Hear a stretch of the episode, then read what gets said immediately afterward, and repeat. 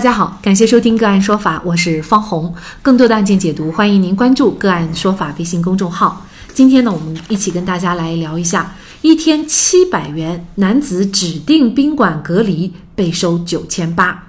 那么，据红星新闻报道，在泰国教书的吴先生回国探亲，经过社区沟通以后呢，他前往安徽省铜陵市枞阳县指定的宾馆进行了十四天的集中隔离观察。在办理入住的时候呀，他就被要求交费九千八百块，也就是说啊，一天的收费就是七百块。这个收费啊，确实是很离谱。作为吴先生的父亲，他说呀，一天七百块呢，应该是住宿费、就餐费、检测费，还有心理辅导费吧。那孩子呢，也问了一道回来的同事，但是有同事就说呀，十四天他们只收了一千三百块钱。宗阳县某卫生院的严副院长啊。就对记者说：“他说呢，从打电话的头一天晚上开始啊，就已经不收费了。收费呢，就是收了一个人，钱呢也已经退回去了。他说呀，这项措施是为一些从疫情严重地区回来的人所设置的。那么严副院长也说呢，这项费用政府肯定是会买单，他们收的只不过是一个预收费，并不是收费，开的单子呢也是预收金，最后啊肯定是会。”退掉的，像吴先生这样的遭遇啊，在其他的地方也有。比如说呢，河北黄冈市的喜马镇的两名火神山医院建设者就发帖称，他说呢，回乡隔离被镇政府收了四千两百块钱的隔离费，两人还晒出了。收条，那么同时呢，在网上随便一收隔离费的问题啊，就会有很多的信息。比如说，在陕西靖边，一位男子呢，他入住酒店的时间一共是十四天，该网友一家的住宿费呢，每天是二百二十八块钱，伙食费呢是一天一百零五块钱，一共呢是六千一百三十二块钱。各地的都有不同的收费标准，比如说昆山一天是一百，丽水一天是四十，温州一天是一百，而龙游呢一天是一千块钱。呃，现在呢，因为这个国外的疫情呢相对来说呀比较严重，所以呢，很多从国外回来的人呢也开始呢进行了隔离。呃，这个隔离费的标准到底怎么来定？由谁来承担？是政府承担、企业承担，还是？个人来承担，那么如果是个人承担，又是否应该有一个限额？那么就这相关的法律问题，今天呢，我们就邀请昆明市律师专业人才库成员、昆明市律师协会民商事法律局仲裁专业委员会委员、云南翠峰律师事务所副主任杨小平律师和我们一起来聊一下。杨律师您好，你好，主持人好，感谢杨律师。那么首先啊，这个各地的隔离收费是五花八门的，到底谁应该来承担？这个法律上有规定吗？呃，目前法律上没有明确的规定，现状呢是大概由全部由政府承担的一部分，呃，企业与政府共担的一部分，全部由个人承担的一部分，就说它是分三种不同的状态进行一个收费。那作为咱们被隔离者来说，呃，我们怎么知道，比如说政府到底它出台的政策是什么？是政府来承担呢，还是作为被隔离人员自己来承担？这个要怎么去了解呢？这个从目前的情况来说，没有一个明确的规定。我们认为呢，应该说是政府来承担是合理的、合法的。因为作为个人来说，这是一个突发的公共事件，他不可能知道。政府怎么具体来规定哪些是属于政府来承担，哪些属于个人来承担？所以呢，更应该强化政府的职能。比如说这个个人承担的问题，从泰国回来的吴先生，他就要承担一天七百块钱的费用，这个确实是高的有些离谱了哈。具体应该承担多少？他这个标准谁来定？如果有一些政府呢，他没有。主动来承担这笔费用的话，那么是不是就可以由宾馆或者是政府随意的来收取这笔费用呢？呃，对于这个问题，我个人的以为，因为隔离产生的费用不应该由个人来承担，这是一个突发的公共事件，即使需要个人承担隔离费用，各地政府部门也需要制定一个统一的收费标准，并且及时将收费的标准。统一向社会公开，接受社会的监督。隔离费用定价要合理，如果过高，可能会使一些人隐而不报或者逃避隔离。这个情况已经在各种报端新闻上呃有所报道，就是因为要交费用，然后就不主动的向相关部门进行报告，呃，这种更容易诱发疫情风险。目前返程的相当一部分是农民工群体，他们的收入不高，隔离的服务定价过高，会负担不起。另外一方面呢，高额的隔离费用也可能诱发廉政的风险。因此呢，建议地方政府在隔离计划时，也不妨为隔离人员提供一定的选择空间，不是一刀切，使他们可以根据自己的经济能力来选择隔离的场所。要求收入不高的农民工群体在星级酒店啊集中隔离，并收取高额的费用，这个也显显然也不太合适。集中隔离呢，既然是个人履行的一个防疫义务，也是政府提供的一项公共服务，所以地方政府可以征用和安排不同档次和价位的隔离场所，根据隔离人员的需要进行匹配，满足不同人群的隔离需求。才能体现出集中隔离的服务本质。这个地方政府收费以后呢，他解释说，这个只是一个预收费，也不是收费，就是最后还要退的。那么这个预收费的这个目的到底是什么？就让我们一头雾水了哈。那他这个预收费从法律上来说，这个站得住脚吗？我觉得这个预收费肯定是在法律上没有没有任何的依据的，而且地方政府官员这样的说辞，完全是在推卸责任。第一个观点呢，我认为隔离费用呢是由政府来承担比较合理合法，因为这个是政府部门的一个法定的职责。由单位、个人或者隔离场所承担费用，缺乏那个法律依据，而且呢缺乏合理性。首先，我们对密密切的接触者采取集中隔离措施，是各级政府为防控疫情所应履行的法定法定职责，除非有相关的法律。明确规定，否则采取集中隔离等疫情防控措施所产生的费用，都应当由政府财政来承担，而不应该由个人来承担。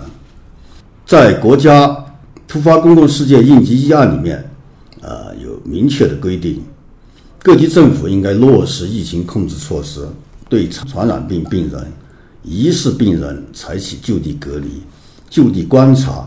就地治疗的措施，对密切接触者，根据情况采取集中或者居家医学观察。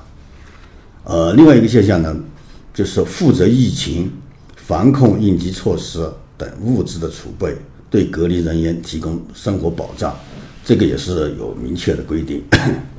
传染病防治法规定了，县级以上人民政府的制定传染病预防。控制议案中应当包括了传染病预防、一点一期现场控制、应急措施、设备、救治药品或者医疗器械以及其他物质和技术的储备与调用，而集中隔离的场所就应该是理解为属于应急设施之列，这是传染病防治法的一个规定。同时，这个法律也规定了。对于实施隔离的人员，在隔离期间实施隔离措施的人民政府，应当对隔离人员提供生活的保障。这个也是一个法律依据。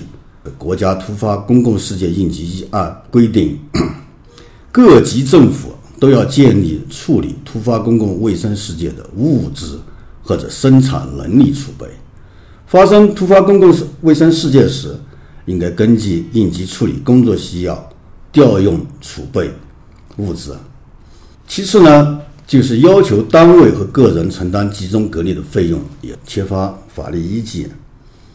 根据我国法律规定，单位和个人是有义务配合各级政府所采取的疫情防控措施，但是并无承担传染病防控费用的义务。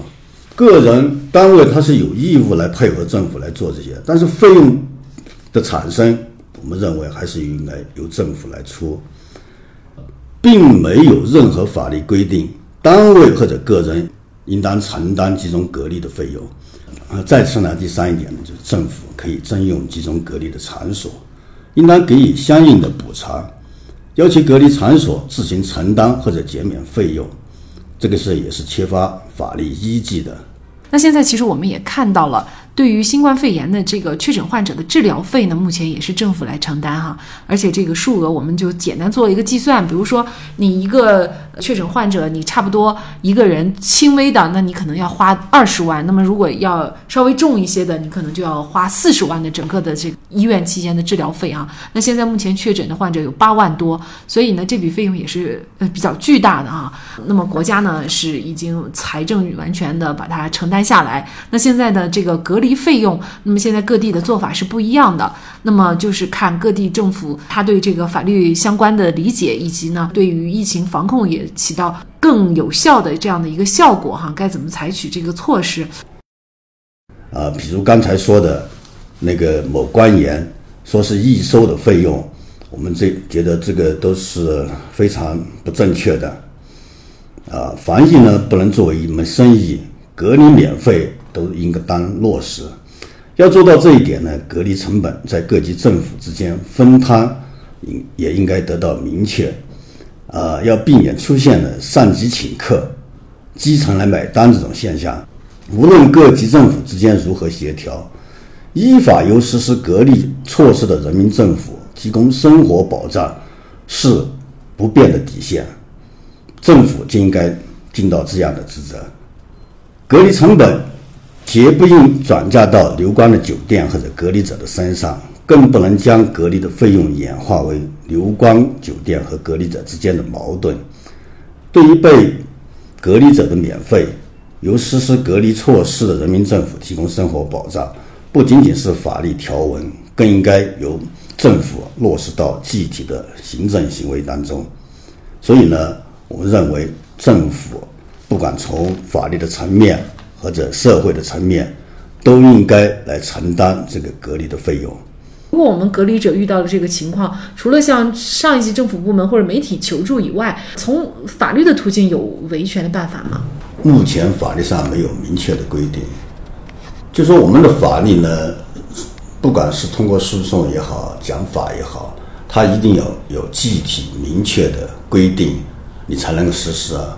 嗯，确实，从有利于疫情防控的角度啊，地方政府把隔离费用承担起来，就能够减少或者是避免那些逃避隔离现象的发生。